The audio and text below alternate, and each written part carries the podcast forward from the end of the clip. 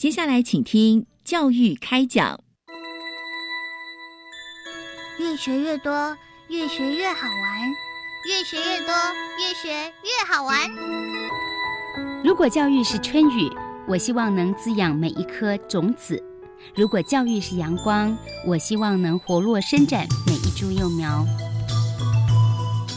聆听学子心声，分享教学心得，关怀环境变迁。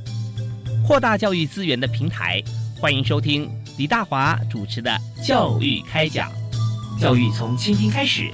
一定划得来。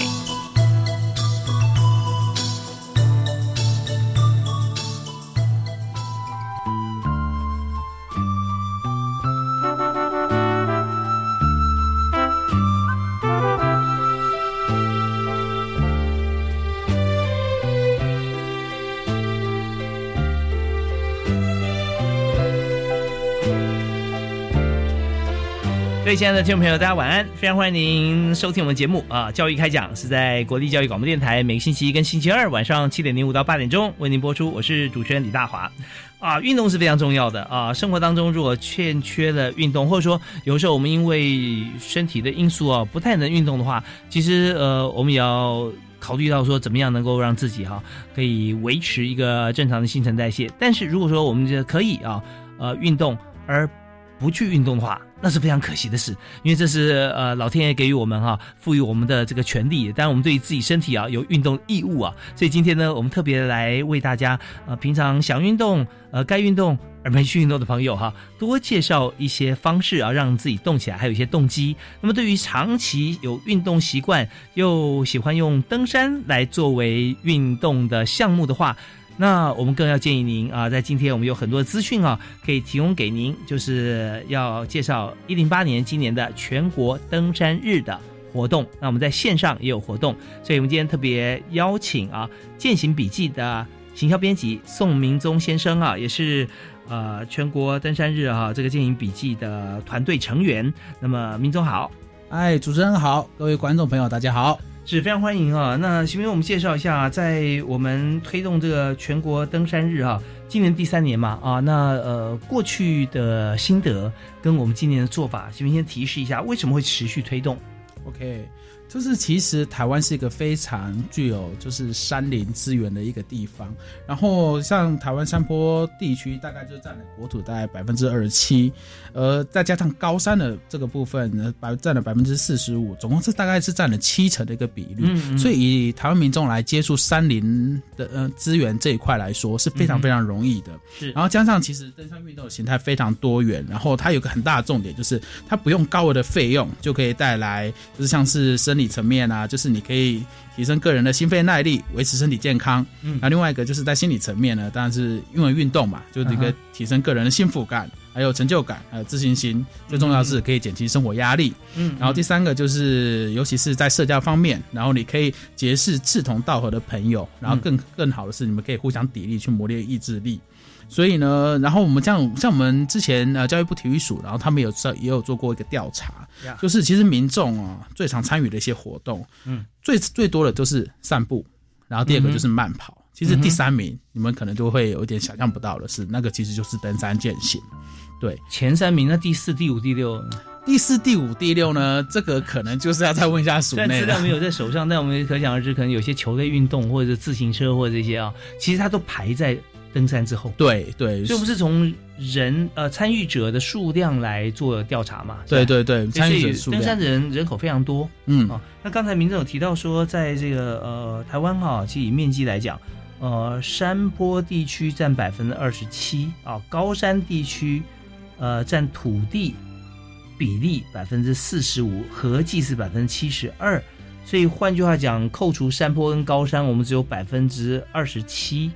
在平地，所以我们居住的地方其实是相对少的。那你要使用台湾的公共资源空间的话，多去山里面啊。对对，不然我们才住那么少的地方啊。我们虽然在台湾，台湾已经不大了，是对。那我们还是活动地区还这么小，其实大家可以多利用山区。那另外一点，我想跟这个呃民众还有听众朋友分享，就是说，呃，台湾有山坡啊，各方面大家觉得呃本来就是啊，但事实上我们这么理所当然，其实是人在福中啊啊。因为我们看到在对岸，在中国大陆，嗯，说高于三千公尺以上的高山啊，我不知道有多少座了，嗯，但台湾哈有百越嘛，事实上有两三百座，是，对不对啊？三千以上，那大陆要找一座三千公尺高山，非常非常困难嗯啊，所以这边都是我们的自然资源。那嗯，再看玉山东北亚最高峰嘛，嗯，对我我觉得还不错，我登过一次玉山。怎么样？那主持人，你可以分享一下你就是登玉山的感觉吗？真的真的，这个我们反过来哈，你可以访问我，我很难得有这个机会，非常开心。对，因为其实在，在登山的过程当中哈，我们知道玉山我学了很多，嗯，玉山是峰回路转，因为它是最高山嘛，最高峰，但是我们就知道说，我们已经从塔塔加登山口要上去，嗯，呃，高度方面来讲哈，如果说你搭一条平路啊、搭一条桥好了，从塔塔加搭到玉山主峰，你用走过去，发觉说坡度其实哎你可以接受，不会太大，嗯可是山就不是长这样啊，它就是往上爬。然后突然又往下降一点，然后又往上爬更多，啪，再降更多，这样起起伏伏。所以每次在登山的时候啊，尤其爬玉山，你觉得哦，在这边已经看到主峰了，嗯很近了，就正在往上坡走，心里很高兴，快到了。嗯，就没想到转个弯，啪，还是往下走，是吧？惨了，到时候我要爬上来更多，对不对啊？但是后来转念一想，就是其实人生，呃，何尝不是如此？对呀、你看到这个，你成功之路，呃，就在眼前啊，你的目标就在前面，但是你可能就是突然碰到什么状况啦，呃，你就会呃走下坡啦，碰到瓶颈啦，啊、撞墙期啦，其实这些都不要气馁，因为你只要看到目标，你就知道这就是在呃目标之前的下坡，也就是这个下坡是为了达到目标而往下走，不然的话你你前面没有路嘛，你就必须要找一条途径可以登到你的目标。嗯所以我们常有这样想法的话，你在工作上碰到一些瓶颈挫折，你应该开心。啊，因为你总算是找到一条路接近你的目标，是是是，是这是我新的回答你的问题。嗯，对啊，这的确啦，就跟主持人讲的一样。其实我们我们常常有听到很多山友跟我们反映，其实登山，呃，看样子好像是我们去登山去征服山，其实往往都是山林资源，然后它带给我们的一些回馈，然后对于我们人生的一些形式，这是最多山友给我们的回馈。是，嗯所以在呃规划践行登山笔记这边哈，那有没有一些、嗯自己的一些亲身感受，在民众身上也可以跟大家来呼应一下？呃，应该是说，我还没有来到践行笔记这个团队之前，我本身是没有太多登山经验的，对，嗯只是因为我可能有具有行行销的专才，所以我就来到践行笔记团队。所以其实还没来之前，因为我是完全没登山经验，所以其实登山对我来说是陌生的。嗯嗯所以，然后加上加我入之后呢？然后加哦加入之后，其实我很意外，就如刚刚主持人说的，就是其实台湾有很多就是三千公尺以上的高山，那个这可能是如果你没有在登山，你会比较不知道这个讯息，大家只会知道，哎，山林很漂亮，台湾的山很有名，就好像在官方的宣导上或者在观光局的宣导上，就是一直在重复这件事。可是它到底多漂亮、多有名，这个是你自己要踏进去之后，你才会看到的。是，所以你看，行销专才就抓到重点了。是啊，所以所以当我们在就就是当我就是第一次开始有一点比较接接触山林的时候，你会发现哇，台湾真的有非常非常多的美景是需要透过你的双脚，然后走进去去拜访，你才可以看到。然后我觉得，尤其在登山当中，因为呃，在我还没在登山之前，我所有的可能关于美景的一些。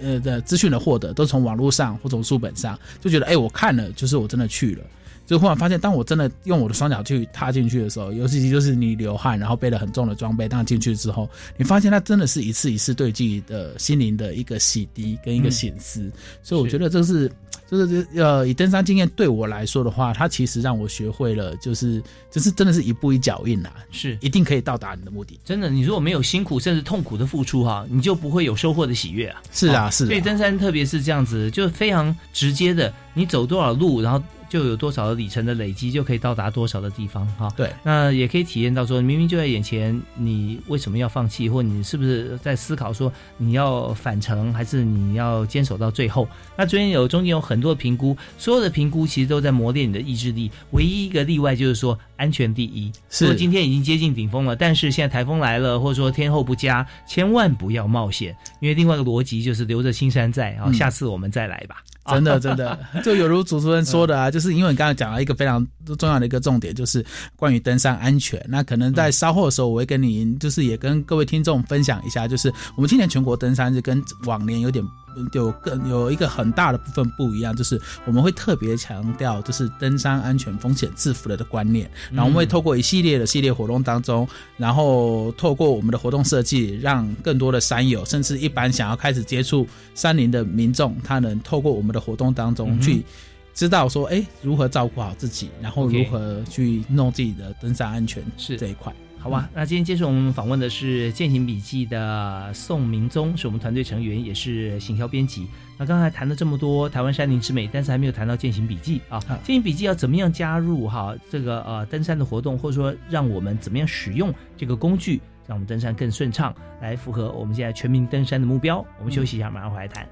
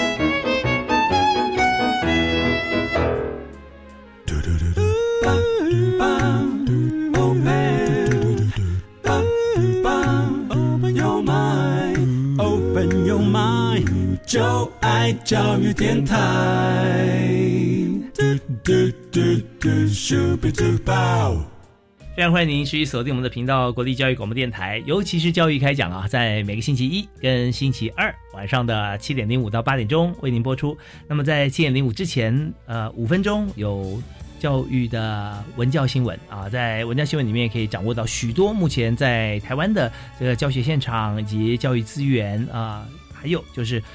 有哪些的活动包含《践行笔记》我们参与的这个全国登山日？所以我们在今天节目里面，我们特别邀请《践行笔记》的团队成员宋明宗啊来谈一谈。我们刚刚谈过台湾呃登山是一个非常好排名第三的台湾人的运动选项啊，那有生理、心理跟心灵的层面都可以结合。那我这边想请教一下，就是在呃登山的过程中，有些人从学校就开始参加登山社团。啊，培养很很多的这个登山经验跟很多的好朋友。那有许多人呢是以前都没有机会接触，现在想要来进行哈。对那我们马上就全国登山日，我们是好像在在最近一直都有在在推，对不对？是的，那整体这个活动时间啊是到什么时候？哎，我们是到十月三十一号，十月三十一号。嗯，哇，那那就是还没剩几天哦。对啊，对啊，对啊 OK，对，所以我们这边就是有一些更好的活动消息，想要透过这个机会，然后跟更多的听众朋友分享。好啊，我们趁着这个十月底之前，在台湾哈、还算是这个呃天气啊、适合登山，啊适合适合，对，那我们就赶快了解一下，以目前来讲啊，有哪些的活动啊？践行笔记呃，可以帮助大家什么？OK，那呃，因为今年的全国登山日其实主要分为两块，一块是实体活动，嗯然后另外一块就是透过我们现在就是呃，我们现在现代人都很常用网络或网站，嗯。甚至 App，是，然后我们想要运用这些就是呃平台跟管道，然后嗯。让接触到更多就是可能你你原本已经是山友，嗯。然后另外一块是你可能还不是山友，可是你想要去了解就是登山活动的这一块族群，嗯。所以我们就根据这些平台，其实除了我刚刚说的，除了实体活动之外，那践行笔记这边也规划了一些线上活动，嗯。然后让网友可以透过我们线上活动互动的参与，然后他可以参加我们的这些活动。是。那线上活动，举个例子来讲，如果现在有朋友要来参加这个台湾的这个全国登山日啊、嗯那我们怎么样透过线上笔记，或者说我们自己想要去爬山啊、怎么样利用像这个 maybe 是 app 啊，嗯或者说网站，怎么样来进行？是，最简单的一个部分就是，呃，我们可以设设设想一个状况，就是我们想要去爬一座山，可是你可能不知道它的路径的一个状况。那其实我们在践行笔记的网站上，其实就已经提供了非常非常多的一个路线，还有一些登山的一些资讯。所以，呃，以前期的准备来说，那如果您想要去拜访一座山，你可以先到我们践行笔记的网站上，然后去可以打一些关键字，像是比如说装备。然后如何准备，然后或者是你的体能如何训练，其实我们有非常丰富的一些资讯。那这些是我们要打关键字搜寻出来才可以呢？还是有没有一个区块是我们点进去就告诉你说你要登山或你要登这条路线的话，你要准备什么事？呃，基本上我们分为几几几大块来谈呐、当然，因为我们可能会分为就是比如说体能篇，所以你可能要稍稍微先打一下关键字，比如说体能培养。然后我们就是因为我们那个网站当中互那个文章跟文章之间的互相串联是非常的紧密的，嗯所以你可能比如说打体能训练之后，下面会跑出类似的相关文章。那你把系列文章看完之后，你对于你登山的一般一般的一些基础的一些体能训练，你就已经有一个轮廓概概括的认识，然后你可以照着里面的步骤去做，就可以培养你的体能。像有些朋友啊从来没有登山过，也许他的好朋友常常登山，但是因为彼此的兴趣不合不同啊，嗯所以他就没有参加。可是有一天呢，他突然这个想说，那我也陪着去爬爬山吧。啊是以这样子从来没有登山经验的人，要经过多久的训练哈、才能够爬什么样的山？像这样的话，就是说呃，先给大家一个指标啊，或者说他可以怎么样来查询？OK，好，主持人你应该是有在用我们的 接近笔记的网站吧？你不然你怎么知道我们有个非常好的一个功能，就是说，呃，你到我们的路线资料库里面，嗯。那因为你是新手，我我是去年有印象，哦，然后去年有印象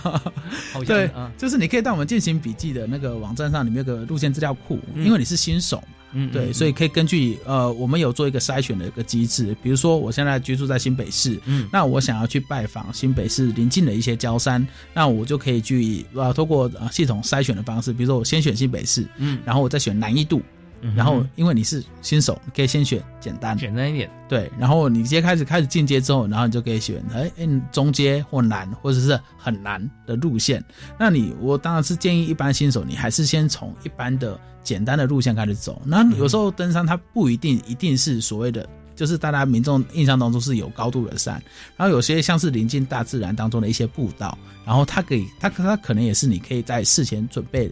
可以去先去拜访的一些呃一一些步道，所以我觉得从从我们践行笔记这个功能来看的话，其实你可以在前面前期准备的时候，先去筛选合适你的地形，因为当你呃合适你的地形跟合适你的路线，当你把路线筛出来之后，你就可以发现，哎，我们都有一些路线介绍，你可以自行评估，比如说有个路它只有一公里。嗯然后它可能海拔高度只有三十公尺或者是六十公尺，嗯那你可以先从这一类的路线开始，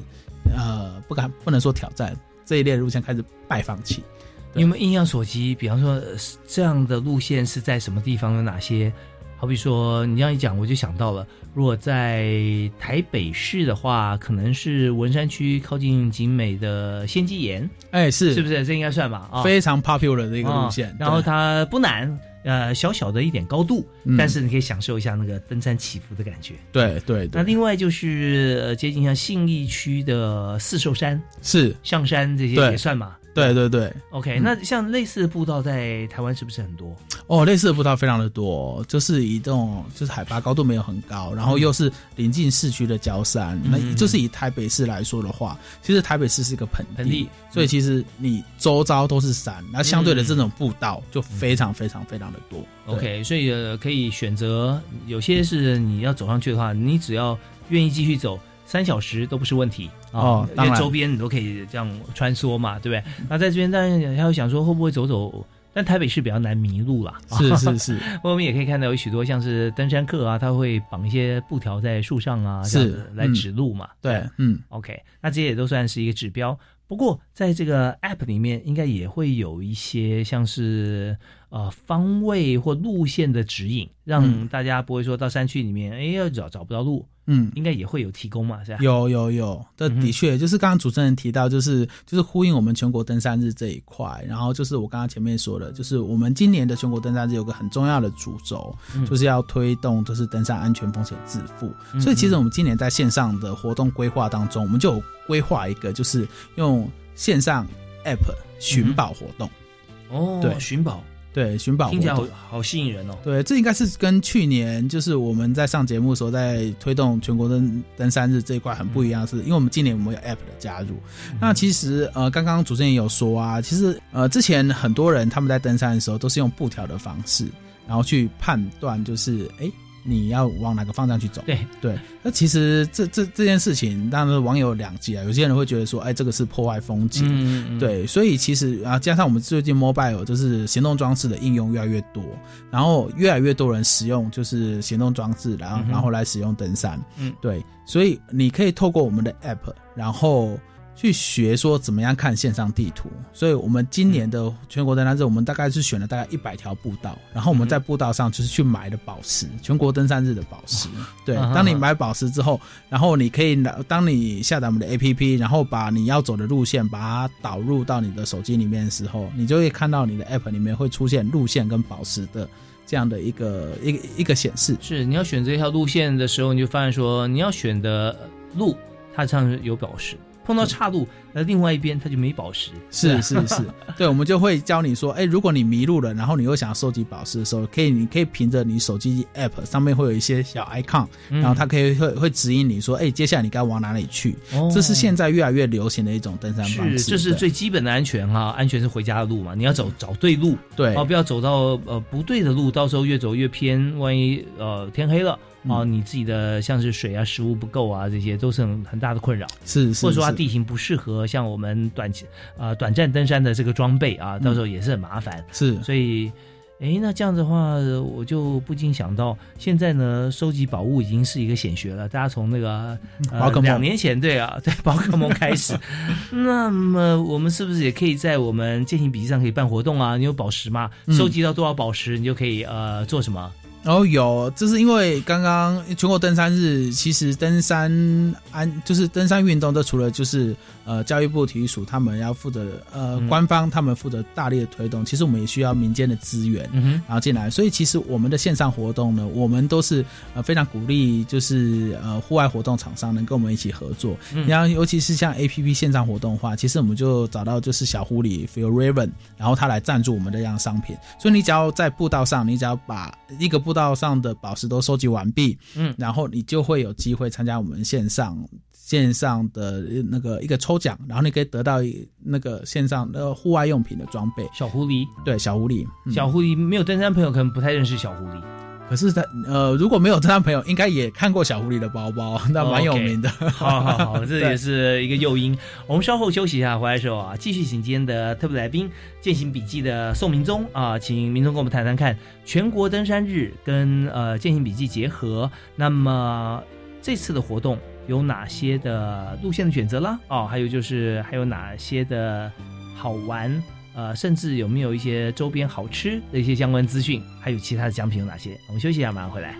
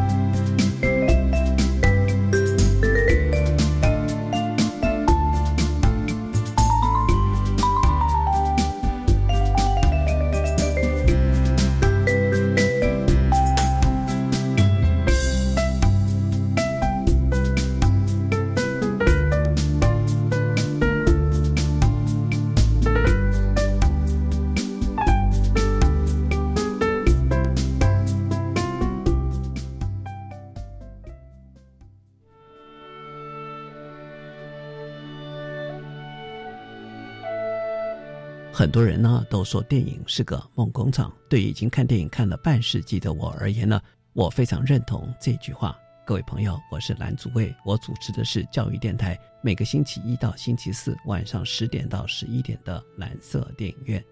我会在这个节目中呢，跟大家分享了来自全世界的好看的电影。当然呢，也不会忘记呢，跟你推荐来自这些电影中的动听的电影音乐。因为呢，我相信呢，电影可以使得我们的人生变得更加的多彩多姿。而在这些电影音乐的加持底下，我们的梦想呢，就好像装上了翅膀，可以飞到天际上去。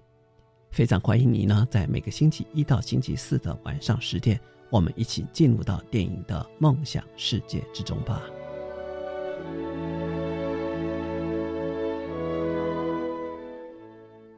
位小朋友们，你们长大要做什么呢？老师，我们还没有想到。在台北的台湾科学教育馆、台中的公共资讯图书馆、高雄的科学公益博物馆、屏东的海洋生物博物馆，有 VR 模拟深海探索、三 D 列印、机器人比赛等，可以让小朋友实地动手体验的展览。你们可以慢慢找出自己的兴趣与未来的职业哦。耶！要揪你们的同学、爸爸妈妈一起去参观哦。以上广告是由教育部提供。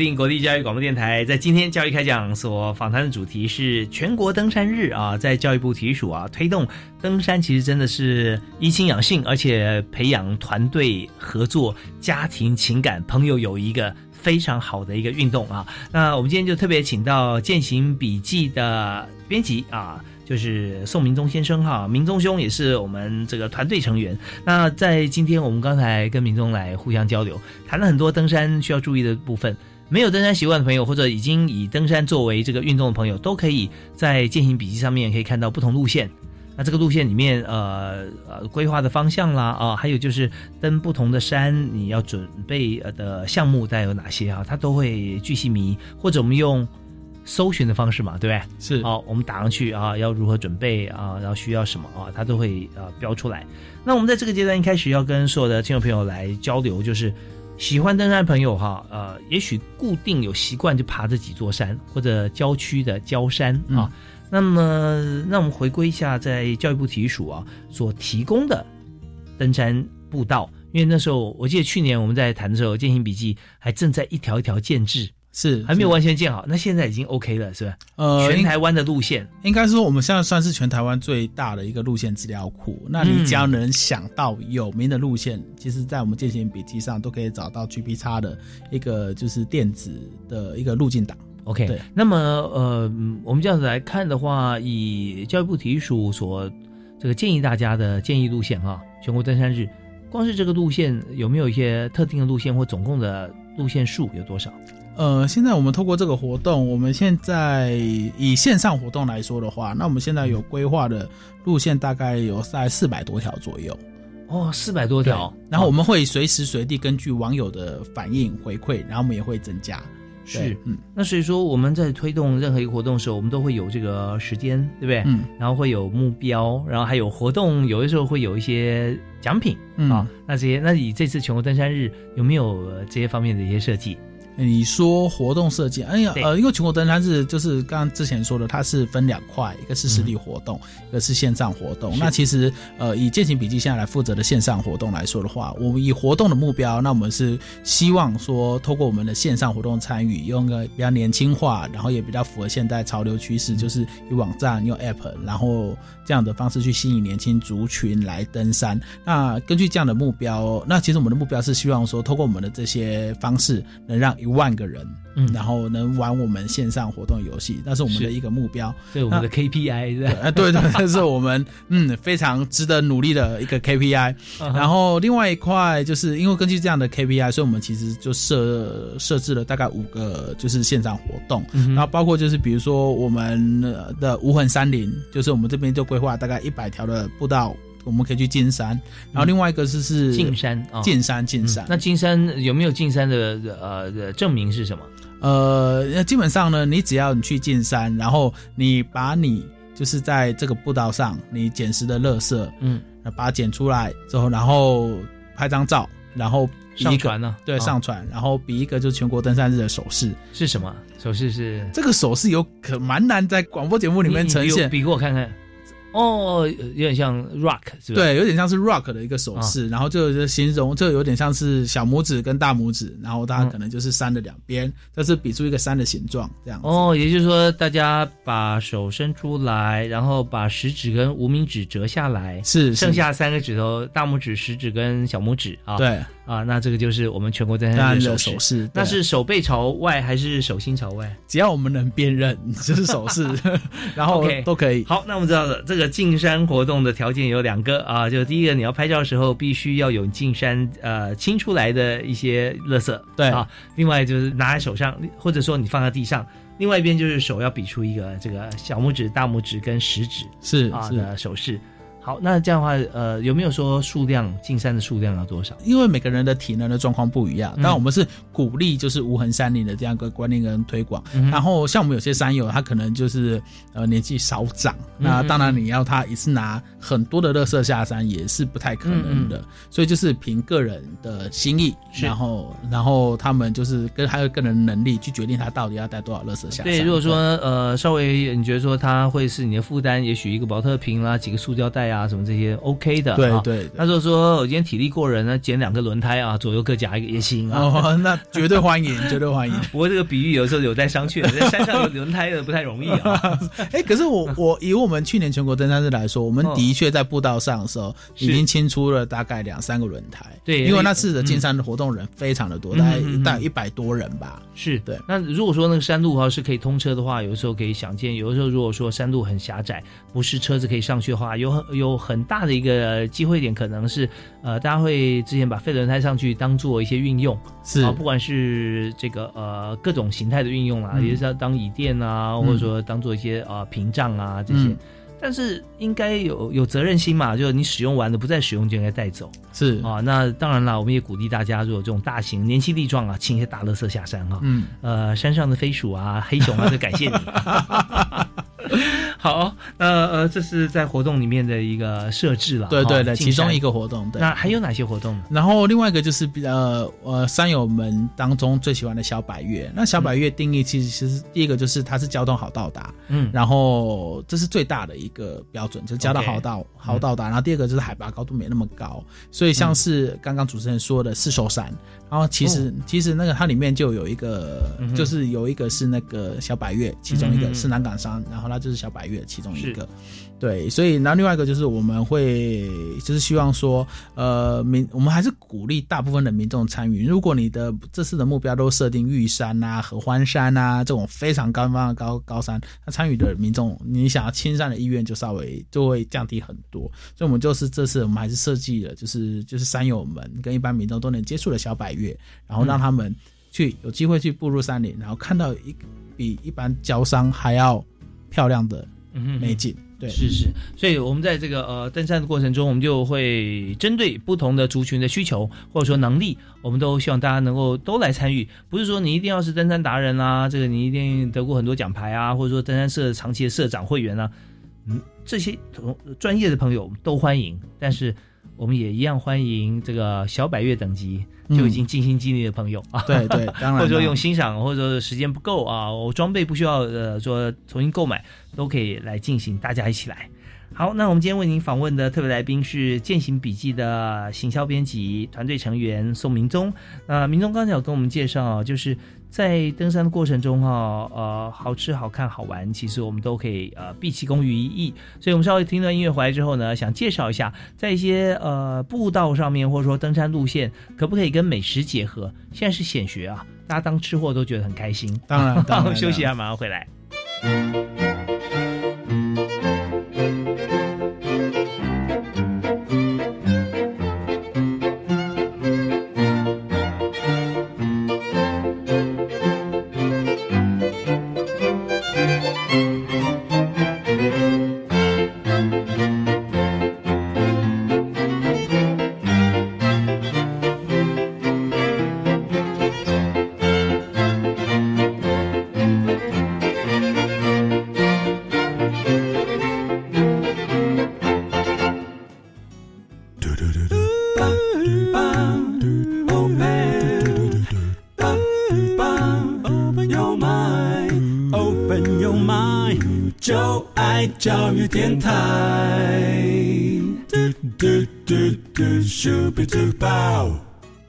您所收听的节目是在教育电台每个星期一跟星期二为您播出的教育开讲，我是主持人李大华。那坐在我对面，那有七十公分的距离哈，宋明宗啊，明宗你好。哎，主持人好，各位观众大家好。明宗非常开朗啊，而且常常做好事，因为他所规划、所行销的一些像网站的内容，都是让大家多去运动，得到健康哈。是践行笔记是。那践行笔记这次我们知道继续和体育署方面哈共同来这个呃。办理全国登山日，好让大家可以利用践行笔记的这样子一个网站去规划自己的登山的蓝图哈，跟准备的方向。所以我们刚刚提到说，今年的活动啊有四百多条路线嘛，嗯，对，那其中包含不乏像是进山，这是第一个嘛，对不对？是是。那还有其他的，呃，小百月啊，小百月嘛，哈，对，嗯，还有像是那个 A P P 保持任务，我们大概规划也差不多接近一百条。啊，一百条宝石任务。那宝石任务的路线啊，通常会是在哪？也是也是那个像是登山步道为主吗？对，我们还是以登山步道为主。嗯，对，嗯，对，因为我们这次推广践行登山，其实就不是属于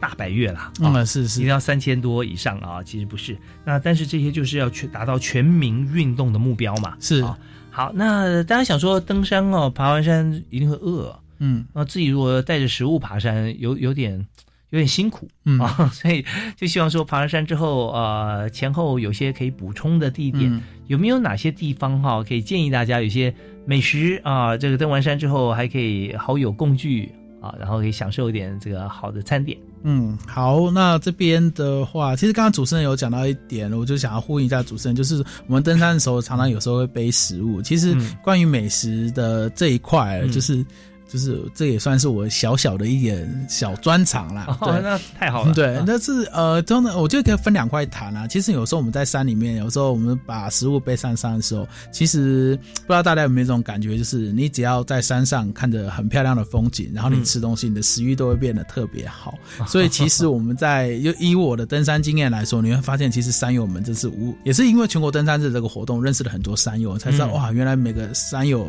当他们穿上登山装，背上登山装备，仿佛就是做变成另外一个人。他可能在平常是一个，可能是一个呃老呃殷殷实实的公务员，就忽然发现，哎，怎么到山上里面他就变成一个中破塞？所以我之前也看到，就是哎，为什么他包包里面会拿出各式各样不同的食物，甚至是我们呃平常在家里吃的泡面，就是平凡无奇的泡面，在他手上他可以配可能花生酱啊，然后再配。对他蛮厉害的，就是泡面配花生酱。呃，他大他大概我都不好意思说是哪个厂牌的泡面啦，就是他就是把那个某个厂牌的泡面拿出来之后呢，然后再放两匙花生酱，然后再放两片 cheese，它吃起来味道非常像豚骨拉面。哦，这样子，OK，也是汤的，对对对对对，也是汤的。然后山友们就有时候那种非常非常厉害的创意料理，所以我有时候在山里面，你你你也看到有些人会顶着个大西瓜，然后上山吃。就其实你会发现这是非常有趣的，这也是我觉得在登山的过程当中会体验到非常非常不非常不同的乐趣。哦，所以我们在介绍每每一条路线啊，附近有什么美食，其实不如就是呃自己把。这个胃以外的食物先带在背包里，然后在山上再把它装到胃的这个袋子里。是啊，是啊，让你的让你的呃背包可以轻了不少啊。对啊。但呃，如果说这样做的话，真的，我相信啊，所有运用我们践行笔记和教育部全国登山日的计划的朋友哈。一定都是，因为我们上去就要进山的嘛，所以我们所有的一些呃废弃杂物，一定也是全部带下山。一定是，这是一定，一定的，这最基本的西瓜皮啦啊，一些让这个烹调的一些像包装啊，我们都会带下来，而且还把周边的一些呃，之前可能有些人功德心没有像我们这么好啊，留下来的部分我们也一并带下山。是是啊是，是，所以在这边真的是要看哪里好吃，先看自己可以做什么。对对对对。诶，那这样子在呃登山的过程当中啊，我们还有个美食飨宴啊，所以我们就想到说，在山上呃烹调的设备器具也是蛮重要的。是那现在来讲，大家都是用自己简单的瓦斯配备的。呃，其实现在的装备都做的还蛮轻量化的。嗯嗯，那你可能只要配备一个专门登山用的一个瓦斯罐，然后再加上一个简单的炉头，嗯然后再是你只要背啊、简单的，你就可能是你自己的饮用水，嗯，然后再加上一个小锅子，嗯，在泡面花生酱，啊对，再泡对泡面花生酱去实，这个蛮重要的。如果你真的不知道怎么煮的话，这绝对可以让你的东西变升级，美味升级。现在大家可以呃上网 Google 一下有没有像这样子的煮法哈，泡泡面加花生酱的 cheese，不过花生酱应该是无糖了哈。那呃，看个人看个人，OK，哎，这是大家都可以切磋一下，也可以增加一些登山的乐趣跟动机哦。有哦有有那我我也是有朋友，每次运动，包含登山在内，他的背包里面都会放一壶早上他自己现冲的咖啡，是啊跟大家分享。哦，你真的很专业。对啊，已经很多像这样的朋友哇，在闻到山上这个非常呃清新的空气，配上一杯手冲咖啡嗯哈、这样子，嗯，哇，那那再跟三五好友来交谈啊、最后再把这个行囊啊或者说一些杂物全部带上，再进滩进山一下。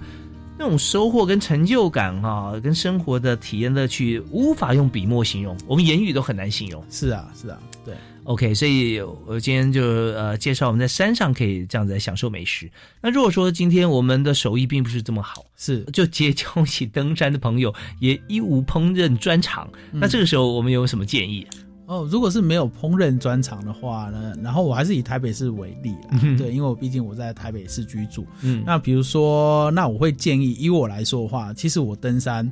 嗯，最主要的，一开始我会先找当地附近的有哪些美食，然后找完美食之后，然后第二个第二个步骤就是我去看附近有哪些山可以爬，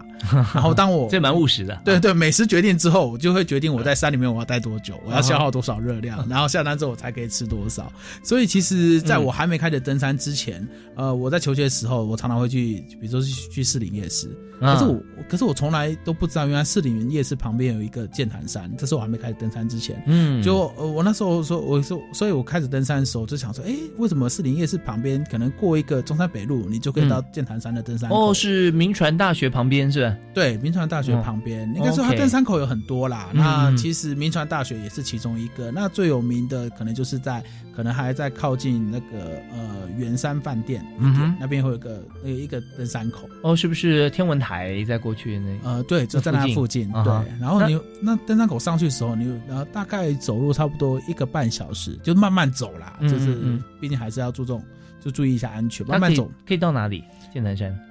呃，剑潭山可以到很多地方，因为台、因为台北是个盆地嘛，所以你剑潭山是你上去的一个地方。然后你你嗯你剑潭山，如果你走的好的话，你可以走到阳明山。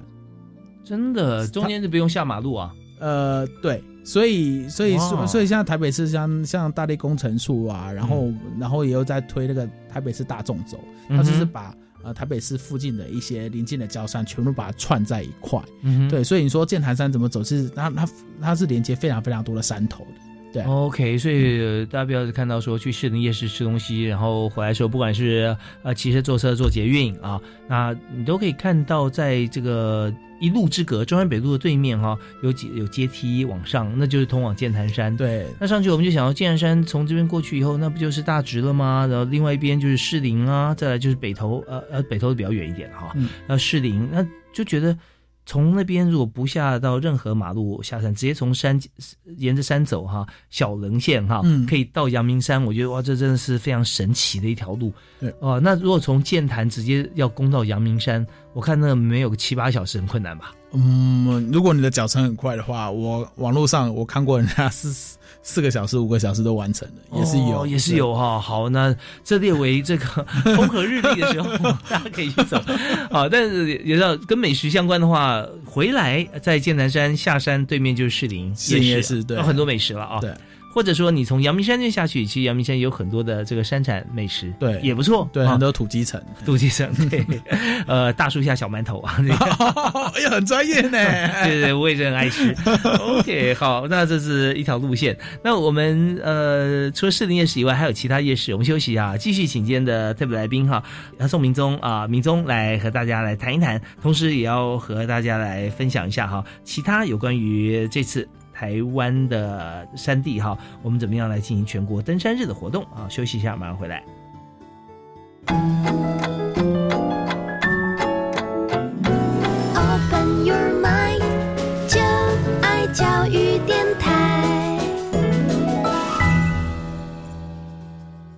在今天节目最后呢，我们还是要和民众好好谈一谈哈，在登山路线方面有哪些食衣住行哦相关非常让大家有动机去爬山的几个点。我们刚刚讲的是士林夜市周边啊，是是剑潭山。那么像爬像这样子的步道哈，嗯，你有没有建议是穿什么样的鞋会比较好？从装备应该从脚下开始谈起吧。嗯啊嗯，当然，呃，其实，在登山安全这一块呢，像我们今年在全国登山日的规划的时候，其实，在你可以在我们网站上，其实，在全国登山日的这段期间，我们践行笔记的编辑团队嗯会就是推出一系列的关于登山安全的文章。刚刚主持人问了一个很好，就是呃。呃，问一点非常好的是，但是到底登山的装备要怎么穿着？其实我觉得有几个大原则，就是、呃，第一个千万不能穿棉质的衣服，哦，说吸汗呐、对不对？对，是然后我们常常觉得说，哎、是吸汗啊，很好啊。可是你要想到，如果在山上，第一个是你只要开始有海拔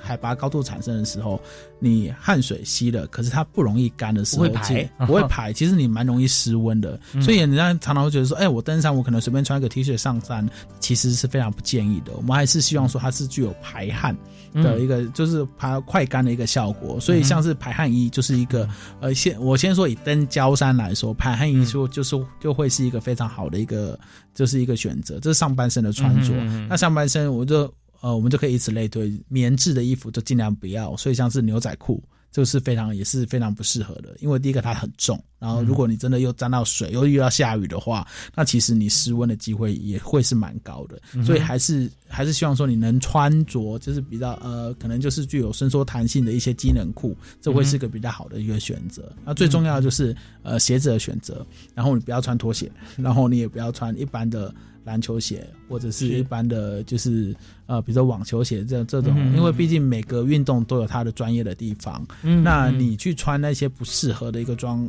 就装备，其实你脚容易受伤，所以尽量希望说还是希望说脚是个包附近比较好，然后它对脚底会有一个缓冲功能的。那如果你们不知道怎么去选择的话，其实你可以打一些关键字，或比如说登山鞋或者是健行鞋，然后你可以去选择你需要的一个装备。那你真的也不知道，因为毕竟它登山你有分很多种，如果你你去爬百越、爬冰川，你可能需要的登山鞋又分很多种，那你可以来我们践行笔记，然后然后可以打登山鞋如何选择，然后里面大概有非常非常多的文章。然后当你看完之后，你会对登山鞋有一定的了解，你再去选择你想要的一个装备。对，当然也当然也可以，我们现在习惯用这个 Google 啊来来打，但是它里面可能跳出来很多文章都在践行笔记里面了。哦，啊当然绝对对，那但这边呃有很多的网友建议或网友个别的经验，那其实以我来讲哈，我会去找到专业的论坛嗯啊，就像践行笔记这样子，嗯因为它必须要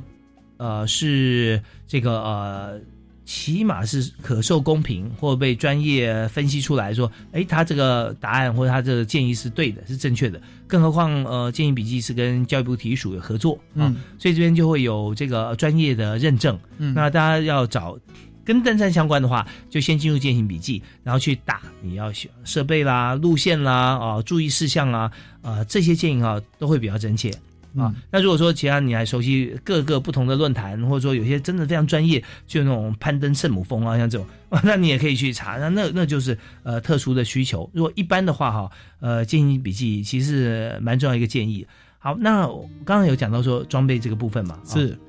那鞋子哈，刚刚有提到说，呃，有时候登山者说，嗯，那就运动啊，就运动鞋啊，就球鞋啊，或者运动鞋。其实运动鞋分很多，有的是跑步鞋，对，篮球鞋是多功能鞋，嗯，网球鞋啊，那这些都有啊。那或者说一些看似球鞋，但是没什么功能的休闲鞋，嗯，对那对于登山来讲，有没有一个聚焦的一个建议？聚焦电影鞋子，呃，基本上我觉得鞋子还是呃注意他鞋子呃鞋底的抓地力。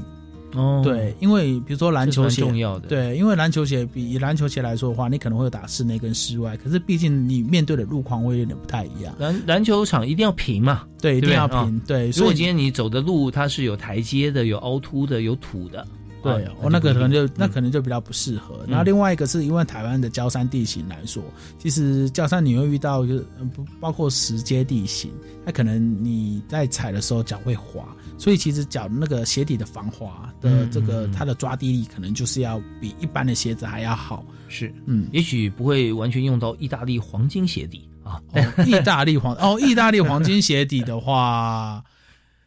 这哎、这边也可以澄清一个观念了，就是意大利黄金鞋底是因为我们现在蛮多户外用品装备其实都是从欧美那边过来的，嗯其实因为它是气候有点不太一样。嗯当然，嗯其实你会发现，呃，这些大厂其实都已经越来越注意台湾，尤其是东南亚的市场，嗯所以你会发现，当他们在研制就是一些装备的时候，他们会主打就是专门否亚洲人设计的。嗯。那以鞋子来说的话，就是比如说以黄金大底，因为呃欧洲的气候相对比较干燥，对它地、呃它们比较不会像台湾一样，可能会有一些青苔的这样的一个发生，所以当他们底座黄金大底，他们是做的非常硬，嗯哼。跟非常就是跟颗粒比较大，颗粒比较大，因为他们是踩在一些石头地形，就是很尖锐的石头上，所以你脚、嗯。你鞋底一定要硬跟厚，这样子才保护你的脚不要受伤。可是我们有时候消费者常常在买的时候，就会觉得说，哎，那好像黄金大底很厉害，可是因为买的时候怎么在山里面好像有时候不符合你用啊对，不然好像怎么感觉会滑，嗯。那是因为。呃，它可能在台湾的某些地形是比较不适用的，嗯可是大部分的黄金、黄金就是刚刚说的黄金大底这种这种材质的鞋子，其实蛮适合，就是相对干燥，嗯然后可能就是比如说石石头地形比较多的这样的一个状况。所以如果在台湾的话哈，那就要看，就是说我们的鞋底你看起来它就是比较属于多功能型，对然后鞋底的啊、防滑比较多，凹凸比较多一点啊、而且鞋底呢材质会包覆在这个边缘都会有，因为我们有时候可能在呃。呃走的过程中不是那么平面，它可能是立体的啊，那个那个障碍物，所以有时候怕呃刮伤鞋面就算了，那没没什么，但就怕说它滑的地方，或者说你需要有支撑的地方，它呃没有啊，嗯。那就比较遗憾。所以这些底的面积可能要再往上包覆一些更好。是，对对。好，我们今天因为节目时间关系啊，我们到这里接近尾声。那么最后一点时间，我们想请今天我们的特别来宾，呃，在教育部体署合作的践行笔记啊，宋明宗啊，宋编辑来跟我们来做一个结论。嗯你这次我们到十月底哈、我们就要结束的这个全国登山日的活动啊，最后啊，请大家把握时间，还可以参加什么样子的活动？可以进入我们的网站嗯啊来结合。一年四季，然后可能大部分时间你都可以去拜访山林，所以，但是因为当然是为了是全国登山日，那其实我们进入全国登山日，我们的定的时间是在十月三十一号。现在十月三十一号之前，我们刚刚上面说的，包括无痕山林啊、A P P 宝石任务活动啊、拍照打卡框啊，然后是还有元气补给站啊，其实这些活动呢，然后我们依然在接下来的活动时间当中，我们还是会持续的办理，所以嗯。我们也可以鼓励，就是各位听众朋友，就是我们在整个活动的尾声呢，你们也可以好好安排你们接下来的十月三十一号之前的一些周末，然后我们都会在山里面等着大家，然后我们在一起就是呼应一下这个全国登山日，然后一起体验山林的美好。对，真的很棒。我们怎么样来创造我们的需求？就是我们上网来看一下哈、践行笔记全国登山日，我们可以上教育部体育署的网站啊，也可以上践行笔记的这个网页或下载 App。那我们是不是有 FB？呃，有有哈呃，嗯，在 FB 上我们可以打“践行笔记”嘛，啊是就可以搜出来，上面有各种的活动资讯啊，呃，大家抓住这个秋天的尾巴嗯啊，好好的这个合家。共享这个台湾山林之美，或者跟三五好友哈，或者我们有团队呃公司啊一起结合在一起，同学也欢迎哈，跟学校或者说我们师生可以共组。那这样的话，呃，在一般办公室或教室以外的场域，在可以营造一个团结、和乐、共享大自然的气氛，真的是很棒。好，我们再次谢谢《经营笔记》的宋明宗啊、宋编辑，谢谢您。嗯，好，谢谢你，谢谢主持人。呀，感谢大家的收听，教育开讲，我们下次再会，我是李大华，拜拜。